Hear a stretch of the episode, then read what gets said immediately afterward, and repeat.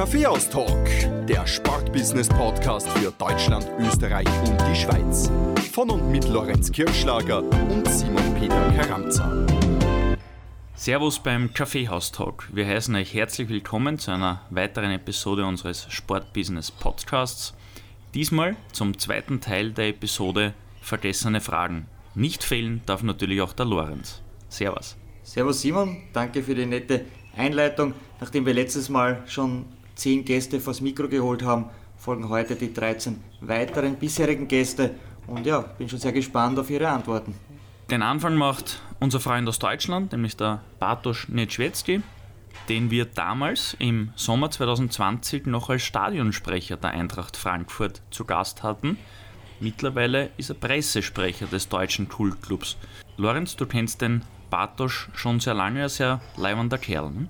Ja, ich ihn damals in Wien kennengelernt, da war er Moderator bei Krone Hit beim Radio, war unter anderem dann auch Stadionsprecher beim SC Untersiebenbrunn und bei der Vienna und hat von dort dann seine Sport-Business-Karriere nach Frankfurt, Deutschland verlegt und ja, wie du gesagt hast, der Weg bisher in Frankfurt äh, sensationell verlaufen. Vielleicht aber trotzdem noch äh, etwas, bevor wir den Bartosch vors Mikro holen, zu dieser Episode. Das war die erste Episode, wo wir mit zwei Mikros aufgenommen haben. Wir haben gelernt aus der Pilotfolge mit Heinz Balme und die erste Episode, die wir im Kaffeehaus aufgenommen haben. Bartosch, herzliche Gratulation auch noch auf ganz offiziellem Wege, abseits unserer Social Media Gratulationen vor wenigen Wochen.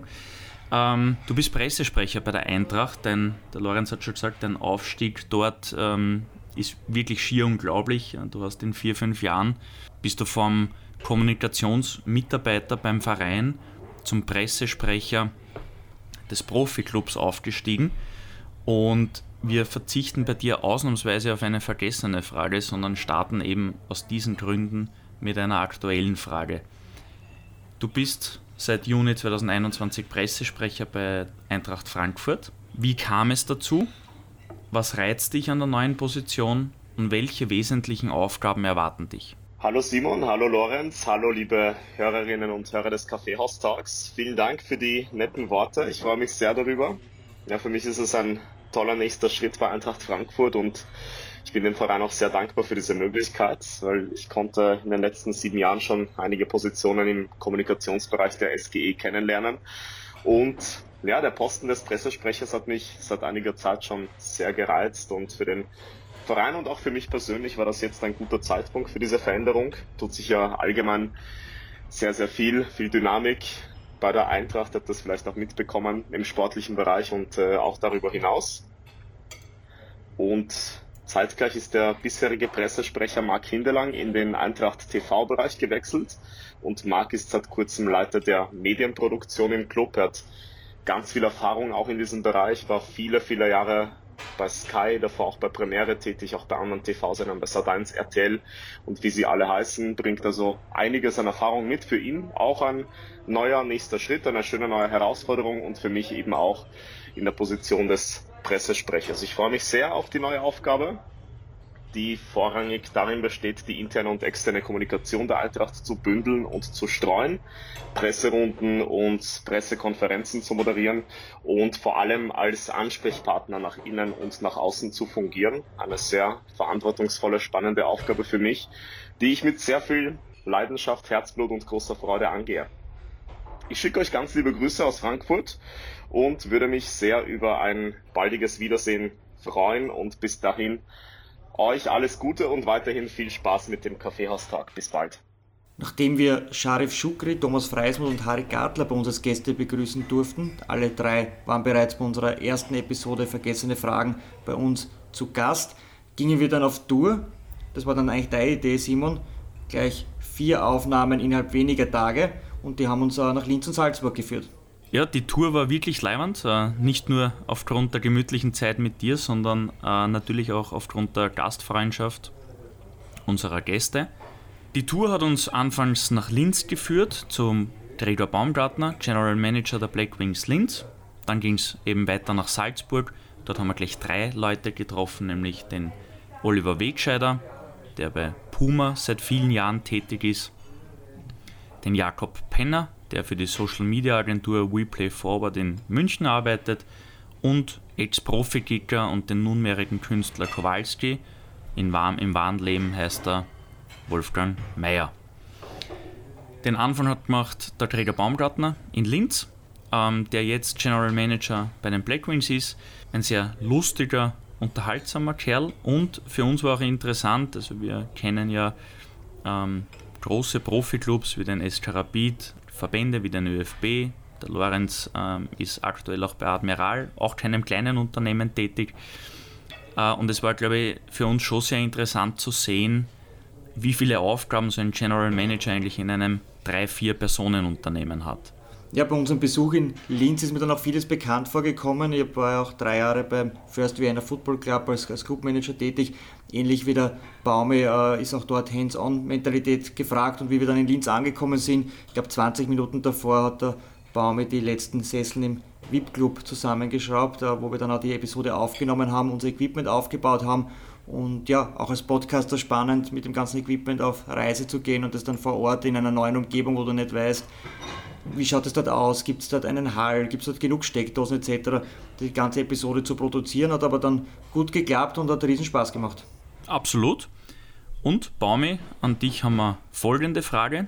Ihr arbeitet bei den Black Wings ja mit externen Agenturen zusammen, die euch im Marketing und in der Kommunikation unterstützen. Aber ihr habt in gewissen Teilbereichen auch Inhouse-Mitarbeiter. Und jetzt unsere Frage. Welche Vorteile bieten externe Agenturen bzw. auch Inhouse-Mitarbeiter bei einer kleinen Geschäftsstelle wie den Black Wings Linz? Also anders gefragt, wer bringt welche Stärken mit? Wir als Black Wings hatten im letzten Jahr in diesem Bereich äh, nur einen Mitarbeiter abgestellt und äh, deswegen waren wir auf externe Hilfe angewiesen. Ich denke, dass es äh, schon sehr viele Vorteile bringt, wenn wir, wenn wir intern diese Thematik besser abhandeln können und vor allem mehrere Mitarbeiter für diesen Bereich abstellen äh, könnten.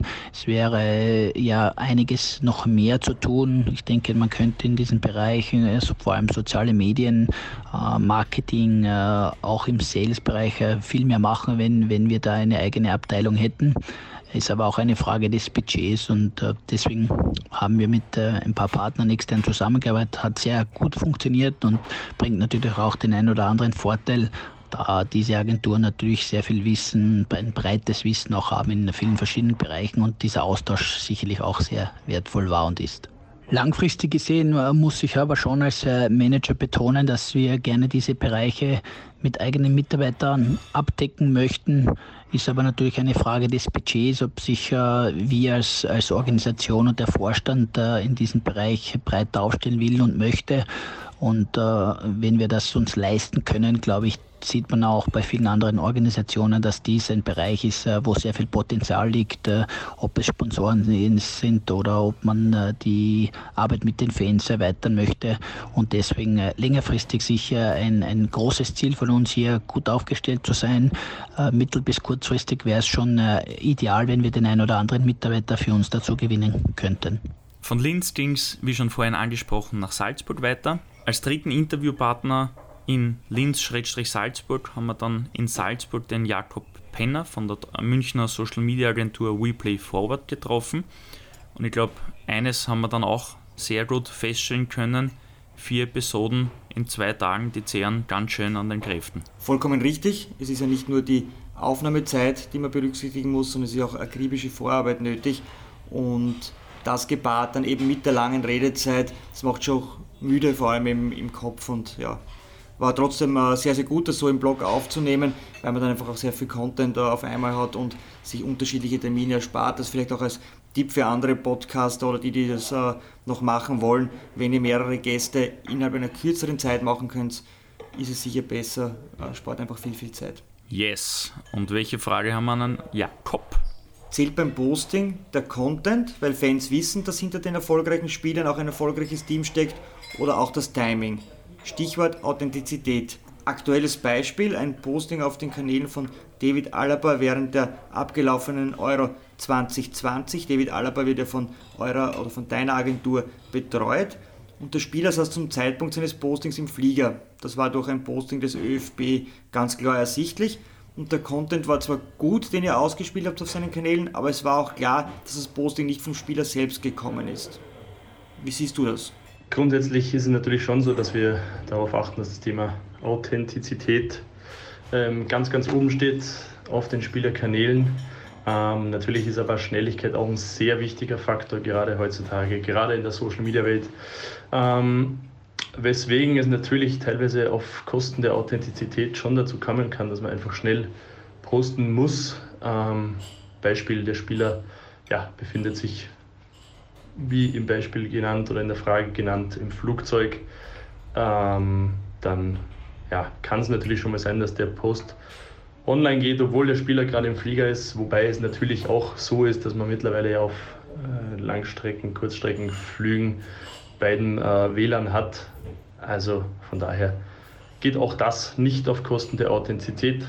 Eine ganz besondere Episode für uns war auch jene mit Wolfgang Mayer. Das war die erste, wo wir in Wahrheit eigentlich zwei Gäste ähm, vor dem Mikrofon gehabt haben, auch wenn es nur ein Mensch war, aber er hat über zwei ganz große Themen seines Lebens sprechen können. Einerseits über den Ex-Profi-Fußballer Wolfgang Wolfi Meyer, der große Zeiten bei Wacker Innsbruck und Red Bull Salzburg erleben hat dürfen, aber auch über den Künstler Kowalski, der nunmehr ist und auch jetzt in der Sportwelt mit seiner Kunst Spuren hinterlässt. Auf die Kunst zielt auch unsere Zusatzfrage für Wolfgang Wolfi Meyer, aka Kowalski, ab. Wolfi, Du engagierst dich mit deiner Kunst auch immer wieder für Charities. Welchen Stellenwert haben soziale Projekte für dich und gab es in deiner Vergangenheit sowohl positive als auch negative Erlebnisse als Künstler in Bezug auf solche Charities? Also ich bin klar der Meinung, dass es wichtig und richtig ist, sich als Künstler sozial zu engagieren. Und Kunst ist aus meiner Sicht dazu da, um Gutes zu tun und, und um den Tag und jeden Tag besser zu machen. Egal ob das äh, mit einem Bild, einem Foto, ein Film, ein Gedicht oder, oder Tanzperformance oder whatever ist. Ähm, und nur durch die Arbeit der Künstler wird die Charity, finde ich, auch zu was Besonderem. Aber leider verhaltet sich das oft mit der Wertschätzung äh, so wie mit dem, mit dem Gehalt vom Pflegepersonal. Das ist, äh, als Künstler macht man es ja wegen der Menschen und nicht, nicht wegen Geld. das ist immer so eine Sache. Man denkt, das stimmt zum Teil zwar eh, nur ist das Ganze halt auch immer mit Aufwand und Arbeitszeit verbunden und ähm, da darf man als Künstler selber die Balance nicht verlieren, sonst kann man irgendwann äh, niemandem mehr helfen, sondern braucht selber Unterstützung. Ich finde, das ist nicht einfach und ein schmaler Grad zum Kommunizieren, ähm, vor allem als junger, aufsteigender Künstler, weil bei einer Absage gilt man natürlich schnell mal als, als abgehoben oder arrogant. Ähm, aber ich denke, das muss jeder für sich handeln lernen und da den Weg gehen, wo er sich selber am wohlsten fühlt. Ich persönlich mache bei so äh, Charity-Projekten nur dann mit, wenn ich voll dahinter stehe. Und ich finde, das macht meine, Arbeit dazu besser und macht einfach mehr Sinn für alle Beteiligten. In den letzten Jahren waren es da schon einige Projekte gegeben, wo ich echt gern mit dabei war. Und ja, der größte öffentliche Erfolg, wenn man so will, war vor kurzem eine Kooperation äh, mit dem EC Red Bull Salzburg. Da durfte ich für Wings for Life die Charity Jerseys designen und äh, dann auch eigene Laufshirts fürs, fürs World Run Team. Und wir haben dann über 36.000 Euro an, an Spendengelder gesammelt und das ist einfach Wahnsinn, unglaublich und taugt mir voll, weil ich hinter dem Forschungsprojekt stehe, seit es es gibt. Und das ist echt schön, wenn man da im, im Rahmen seiner Möglichkeiten und ich, also in meiner Möglichkeiten halt einmal helfen kann und was zurückgeben kann. Und noch besser ist, dass wir schon am nächsten Jahr, also am Design vom nächsten Jahr arbeiten und äh, das geht weiter und weiter und sowas macht richtig Spaß noch dazu. Und generell bin ich sonst nicht der Typ, der öffentlich irgendwie Spenden hervorhebt oder sagt, ich tue das und das. Es geht auch viel nach Gefühl und ähm, es kann sein, dass ich mal wem Arbeit schenke, weil ich einfach finde, dass es, dass es passt, egal ob ich es leisten könnte oder nicht. Und, und bitten halt dann, dass er jemand anderen einfach eine Freude macht, äh, wie immer das ausschaut, will ich dann oft gar nicht wissen. Aber brauche ich nicht wissen. Und ja, das, das Ganze geht natürlich nicht immer, und werde irgendwie ja indirekt von meinen Sammlern und meinen kaufenden Kunden finanziert, weil ohne die hätte ich nie die Möglichkeit und die Freiheit, sowas zu machen. Und noch ein Riesendanke an eben jene Sammler und, und kaufenden Kunden. Und egal, ob das bei mir oder woanders ist, jeden, der in Kunst investiert und, und das irgendwie wertschätzt, äh, danke, dass es euch gibt.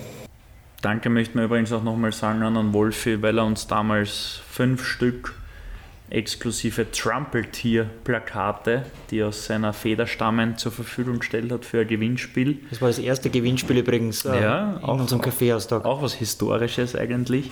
Und ja, sehr viele Anmeldungen gekommen. Ich glaube, damals waren es 25 oder 30 Teilnehmer, die am Gewinnspiel teilgenommen haben. Ja, wir sind jetzt nicht die Krone, aber wir waren doch äh, sehr positiv überrascht, dass doch einige beim Gewinnspiel mitgemacht haben und drei haben wir dann glücklich gemacht mit den Postern.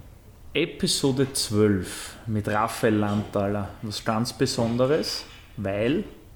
Naja, es war die, oder es war sein erstes Interview, nachdem er als Bundesliga-Vorstand ausgeschieden ist. Darauf sind wir stolz. Absolut, da haben wir ja auch eine sehr coole mediale Berichterstattung bekommen. Heute.at, die Nön und einige andere Medien wie sportsbusiness.at. Übrigens bei sportsbusiness.at möchten wir uns sehr herzlich bedanken, dass Sie unser Partnermedium mittlerweile sind.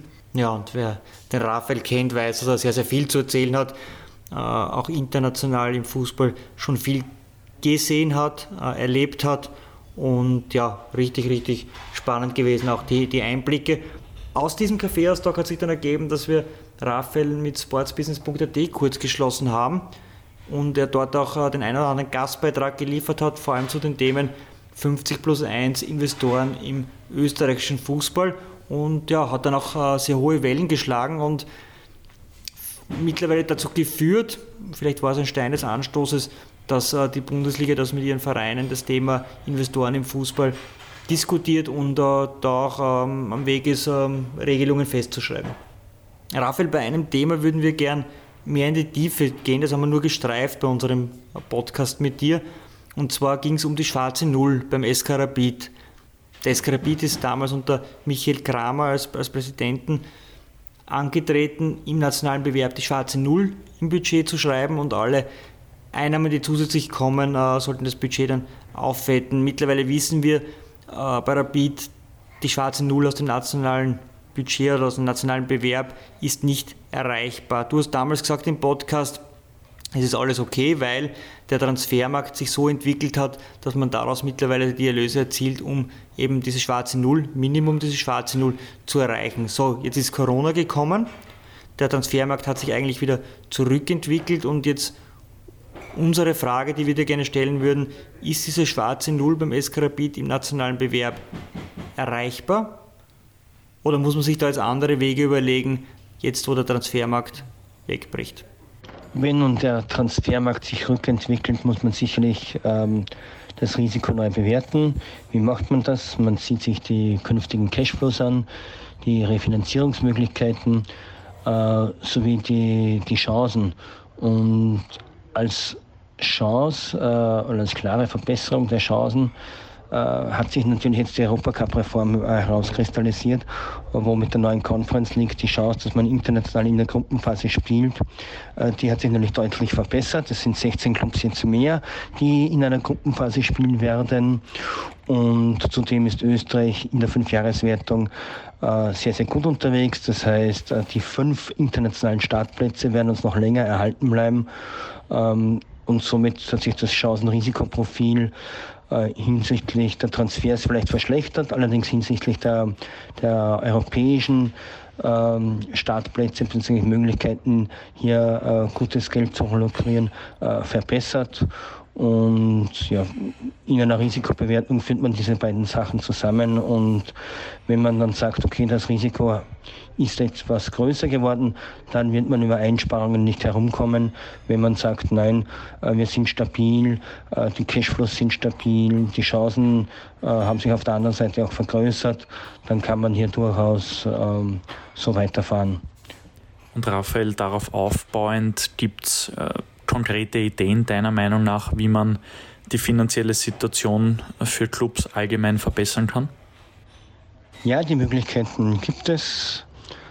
Einige sogar am einfachsten und wahrscheinlich auch effektivsten wäre die Erhöhung der Europacup-Abgabe auf 10, 12 Prozent.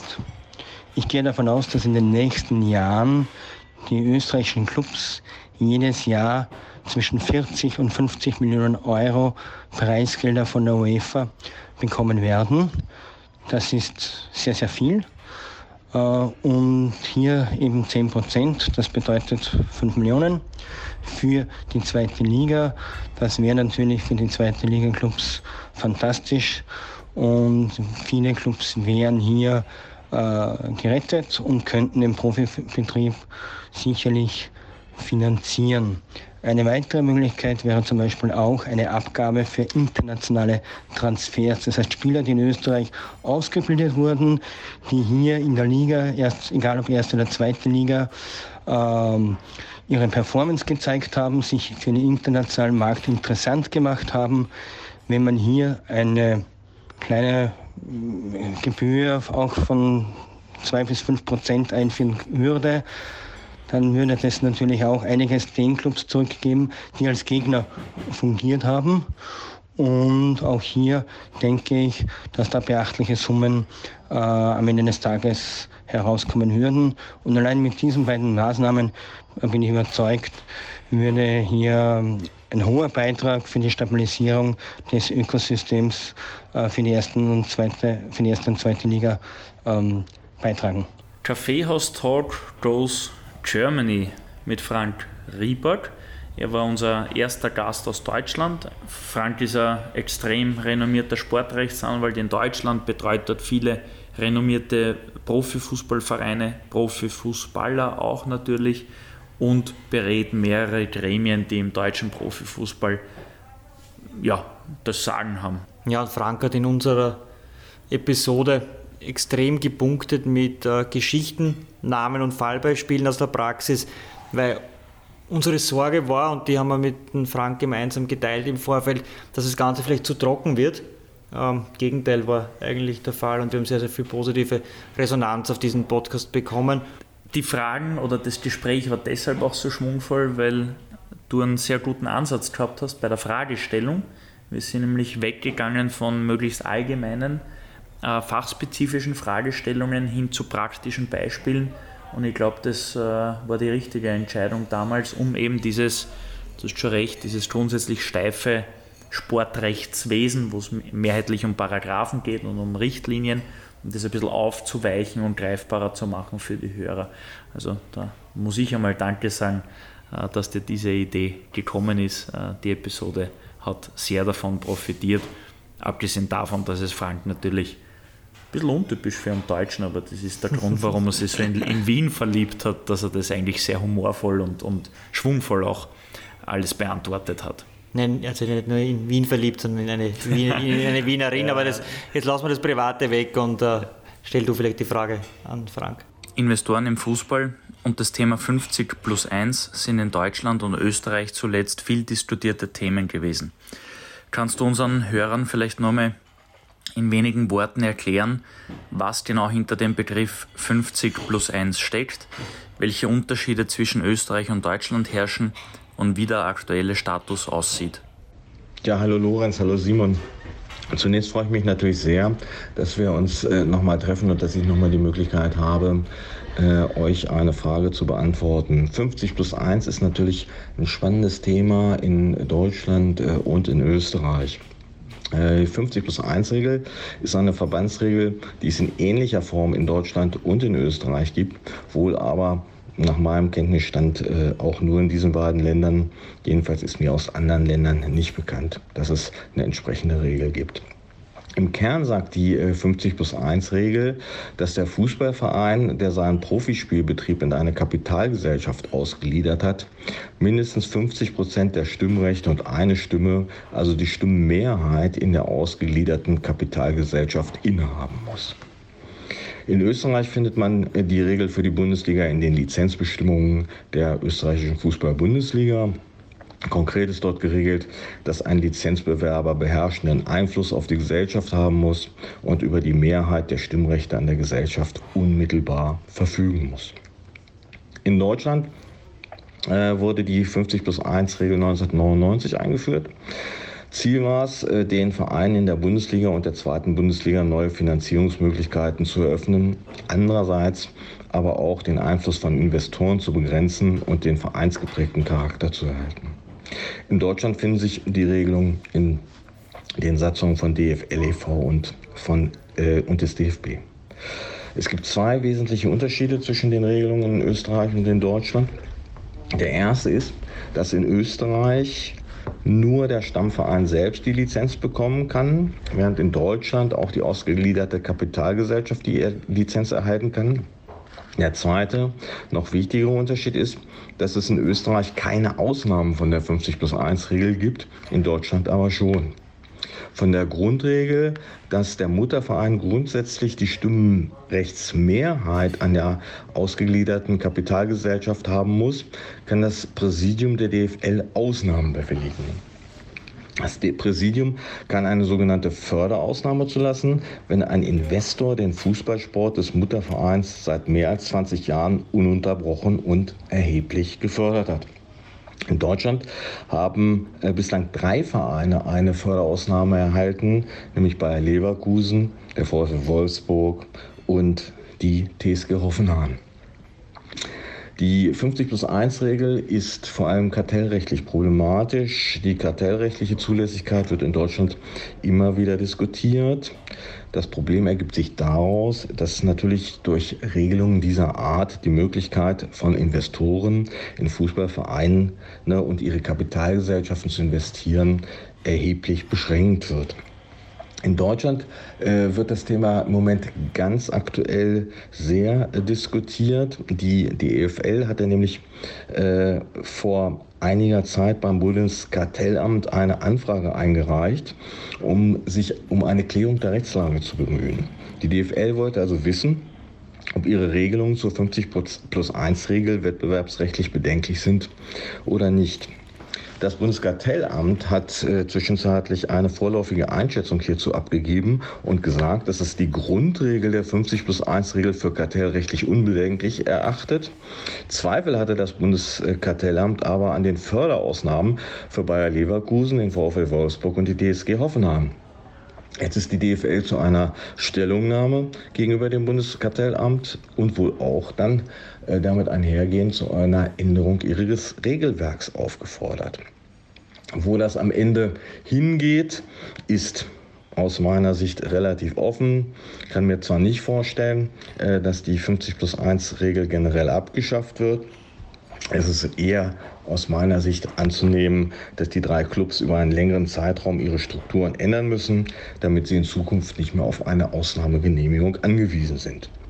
Episode 14 hat uns zum ersten Mal in den Handballsport geführt. Zu Gast war Christoph Edelmüller, heute Geschäftsführer der Handballligen in Österreich. Es war für uns absolutes Neuland. Wir kommen seit vielen Jahren aus dem Fußball, haben bis zum Christoph mehrheitlich fußballaffine Gäste im Café aus Trog vors Mikrofon gebeten.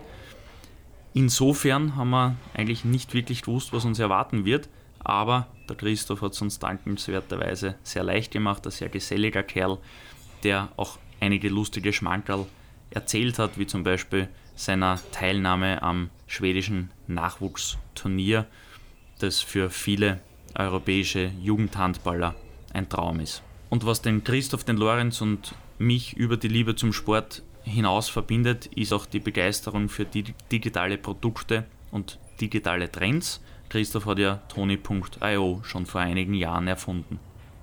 Und wenn du digitale Projekte ansprichst, da fällt mir ein, der Christoph hat ja auch äh, federführend jetzt mitgewirkt, dass er es digital in die Handballligen einzieht und damit kurz erklärt die Handballspiele remote, also ohne weiteres Personal in den Hallen aufgenommen, gestreamt werden können und so den Fans zugänglich gemacht werden. Spannendes Projekt, nachzuhören in der Episode mit Christoph Edelmüller auf kaffeehaustalk.com. Christoph, unsere Frage für dich. Was hast du in der Waldorfschule gelernt sowohl für dein sportliches als auch für dein berufliches Leben. Dort gilt dir der Grundsatz, ich will nicht besser sein als mein Nachbar, sondern so gut wie möglich. Wie hat sich diese Theorie oder dieser Ansatz auf dein Leben ausgewirkt? Ja, was habe ich in der Waldorfschule für mein Sport und sonstiges Berufsleben gelernt? Gewohnt gute Frage von euch. Ähm, ich glaube, dass ich da einiges äh, mitnehmen, mitnehmen konnte, lernen konnte. Ähm, für, bevor ich versuche, das zu beantworten, vielleicht ganz kurz, ähm, für alle, die zwar den Begriff Waldorfschule kennen, aber sonst nicht viel damit anfangen können. Ja, Waldorfschule ist die Schule, wo man seinen Namen tanzen lernt. Nein, Waldorfschule ist nicht gleich Montessori. Das sind unterschiedliche Schulformen, haben nur gemeinsam, dass sie keine herkömmlichen Schulformen sind. Ähm, Gibt es natürlich viele Besonderheiten der Waldorfschule. Eine möchte ich rausgreifen, weil die ja dann auch sozusagen die, die Frage vielleicht beantwortet. Es gibt in der Waldorfschule keine herkömmliche Benotung. Also es gibt kein sehr gut bis äh, nicht genügend. Ähm, demnach kann man auch nicht sitzen bleiben, keine Klasse wiederholen, ähm, sondern das eine, eine, man kriegt ein Zeugnis mit einer sogenannten verbalen Beurteilung. Also da steht dann ein, zu jedem Fach ein paar, paar Zeilen, ein paar Sätze, sowas wie Christoph hat sich in Mathematik sehr bemüht und man merkt, dass er eine gewisse Liebe zu Zahlen hat und ähm, ich weiß nicht, beschäftigt sich gerne mit den Grundrechnungsarten oder so, irgendwas in die Richtung. Ähm, und ja, als ich dann so irgendwie ich war im Kindergarten und in der Volksschule, in der Waldorfschule und die ersten zwei Jahre Mittelschule auch. Ähm, und als ich so gleich zehn oder so war, habe ich mal mit einem Kind aus einer normalen, unter Anführungszeichen, Schule gesprochen und dann hat das Kind irgendwie so mitbekommen, dass wir eben keine Noten haben und, und hat dann so zu mir gesagt, ja, aber warum lernst du dann? Ich meine, da würde ich keine Aufgabe machen, da würde ich nichts machen. Ich meine, bist du verrückt? Warum, warum lernst du, wenn es dann keine Note gibt? Ja? Und das ist so interessant, weil dieser, weil dieser Zugang war mir halt völlig fremd, dass man nur etwas macht, weil man dann am Ende ein, ein Resultat sozusagen irgendwie, eine Benotung oder einen, einen Preis sozusagen dafür äh, bekommt. Und in mir ist das viel mehr drinnen gewesen, was, wir, was ich jetzt als Erwachsener als intrinsische Motivation bezeichnen würde. Ja? Zu sagen, ja, ich, ich lerne, weil es mir Spaß macht, weil es mir Freude macht, Neues kennenzulernen gerade Kinder sind ja sehr wissbegierig, sehr neugierig und einfach ja, die Motivation, besser zu werden, Neues zu entdecken, sein Potenzial auszuschöpfen, nicht so sehr zu schauen, bin ich besser als der neben mir, sondern einfach mein Potenzial auszuschöpfen und, und Dinge, die mich interessieren, äh, ja, immer besser zu machen und neu kennenzulernen.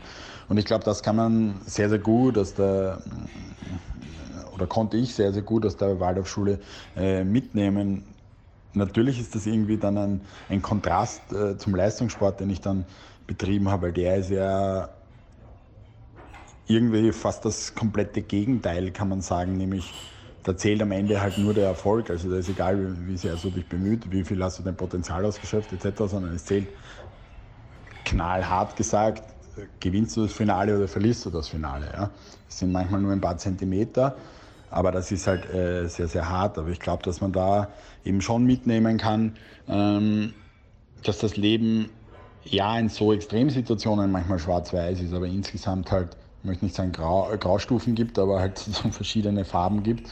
Und ähm, dass es da sehr wohl ähm, es oft Sinn macht, wenn man schon eben schaut, welche Leistung hat jemand erbracht und nicht nur, welchen Erfolg hatte jemand, sondern welche Leistung hat er erbracht. Was, hat er oder sie, äh, hat er das Potenzial ausgeschöpft, hat sie sich bemüht, ähm, was trägt sie oder er für die Gemeinschaft bei, was sozusagen vielleicht nicht so messbar ist, etc. Also da gibt es ja viele Aspekte. Und ich glaube, die ist in einem Schulbenotungssystem schwer zu erfassen und in einem verbalen, in einer offenen Beurteilung vielleicht noch ein bisschen eher zu erfassen. Und, und das, glaube ich, trägt sehr dazu bei, dass man als junger Mensch eben ja nicht nur resultatsbezogen denkt, sondern eben intrinsisch motiviert ähm, lernt. Und ich glaube, das hat mich sehr geprägt aus der Waldorfschulzeit und konnte ich dann noch, äh, oder hoffe ich, dass ich das immer noch ganz, ganz gut ähm, umsetzen kann in, in tagtägliche Arbeit und ja, in mein Leben generell. Ich kann mich erinnern, es war oftmals sehr leicht, weil man einfach extrem viel Spaß immer dabei gehabt hat. Wir waren mit extrem viel Spaß und Hingabe dabei. Es hat sich im letzten Jahr aber auch bei uns beruflich einiges getan. Du bist seit April 2021 beim österreichischen Sportwettenunternehmen Admiral für das Bundesliga-Sponsoring hauptverantwortlich und, und koordinierst es. Eine Challenge, die jetzt nicht innerhalb von 20 Wochenstunden erledigt ist. Ich darf beim ÖFB, habe nicht nur die Euro miterleben dürfen, sondern ab äh, August ein, ein komplett neues Gebiet, das sich sehr stark digitalen Projekten widmet, übernehmen. Also es war bei uns beruflich und privat sehr viel los und das hat natürlich hin und wieder auch unsere Vorbereitungen auf die Kaffeeaustalk-Episoden beeinträchtigt. Und es war, glaube ich, nicht immer ganz leicht, wirklich diesen 14-Tages-Rhythmus einzuhalten, den wir uns äh, einmal als äh, Ziel oder als Vorgabe auferlegt haben, aber wir haben es eigentlich bis heute immer ganz gut geschafft. Und ein Learning, das, aus, das ich aus meiner Sicht auch mitgeben kann, ist, macht solche Sachen immer zu zweit, weil dann ist die Chance größer, dass zumindest einer die Route einstecken hat und notfalls auf die Finger schnalzen kann, um die gesteckten Ziele einzuhalten. Aber ich glaube, wir haben uns da ganz gut gepusht und ähm, ja, es ist ja nicht nur diese Zeit, die man für die Aufnahme braucht, sondern es ist extrem viel Recherchearbeit im Vorfeld. Es ist äh, extrem viel Arbeit, was den Schnitt betrifft. Wir spielen ja dann auch immer die Highlight-Zitate raus. Wir haben einen eigenen Instagram-Account. Wir haben bei sportsbusiness.at eine Partnerschaft, wo es natürlich auch gilt, Content zu liefern. Wir haben einen eigenen Newsletter, äh, den es zu befüllen gilt. Also das sind schon sehr, sehr viele Sachen, die, äh, ich sage mal, nebenbei, nebenher rennen. Und ja, da glaube ich einmal äh, Dank an unser privates Umfeld. Da geht natürlich auch viel Zeit für diese Geschichten drauf. Episode 18 mit Rainer Borti Bortenschlager. Lorenz, ihr kennt euch seit deiner Studienzeit. Ich kenne ihn durch dich jetzt viel, viel besser. Habe ihn erstmalig 2008 äh, getroffen, ähm, ohne dass wir uns großartig kannten. Also ich war damals für Laola 1 bei Eishockeyspielen im Einsatz und er war es für die Kronenzeitung. Und ich habe damals eigentlich als recht mürrischen Journalistenkollegen kennengelernt, der für mich relativ unzugänglich war. Aus heutiger Sicht äh, muss ich meine Meinung von damals komplett revidieren. Super leibender Typ, aber kein Wunder, er ist ja auch ein langjähriger Freund von dir. Ja, wobei er nicht dadurch leibend wird, aber das, das, das auch, auch. auch natürlich. Ähm, ja, das Myrische liegt wahrscheinlich auch daran, dass er einen sehr, sehr trockenen Schmäh hat. Also genau äh, meine Art von Humor. Und äh, ja, da kommt er dann vielleicht ab und zu auch, auch so rüber, wie du ihn äh, kennengelernt hast oder empfunden hast. Porti, die Kronenzeitung ist Partner der beiden größten Verbände ÖFB und ÖSV. Ein Unikum, das beispielsweise in Deutschland unmöglich wäre. Wie passt das mit einer objektiven und damit durchaus auch kritischen Art des Journalismus zusammen? Man schreibt ja das eigene Produkt, den Verband jetzt nicht nieder, von dem man vielleicht auch marketingtechnisch profitieren will. Es stimmt, dass wir als Kronenzeitung Kooperationen mit den größten Sportverbänden des Landes haben, konkret mit dem ÖSV, dem Skiverband und dem ÖFB, dem Österreichischen Fußballbund.